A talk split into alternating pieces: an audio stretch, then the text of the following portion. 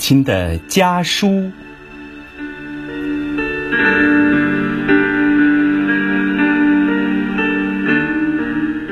爸爸有爸爸的职责，你要有男子汉的担当。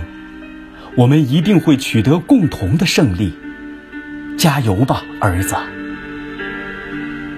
这是老张写给儿子信里的一段内容，字里行间不仅饱含了一名父亲因长期坚守在防控一线没有时间陪伴儿子的愧疚之情，也表达了。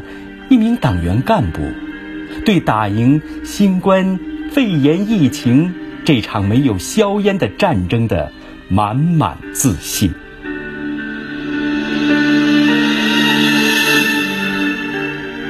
一月二十七号正月初三，刚值完班回到家的张璐，本以为可以和家人吃上一顿团圆饭，但是得知疫情防控形势。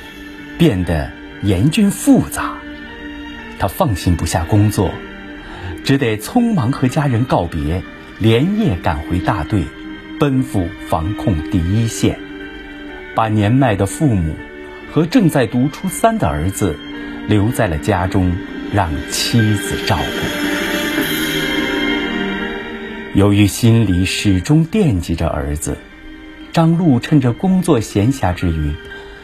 用微信给儿子写了一封家书，信中写道：“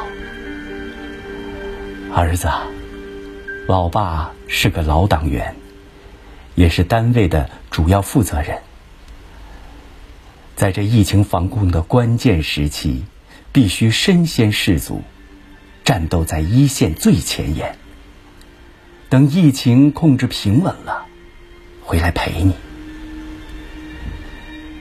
在信的结尾，他写道：“虽然爸爸平时在区县上班，陪你的时间少了一些，爸爸的心却每时每刻惦念着你和妈妈。爸爸不在家，你就是家里的男子汉了。要做一个顶天立地、勇敢担当的男子汉。”烽火连三月。家书抵万金，在微信中，张璐和儿子聊疫情、聊学习、聊好吃的。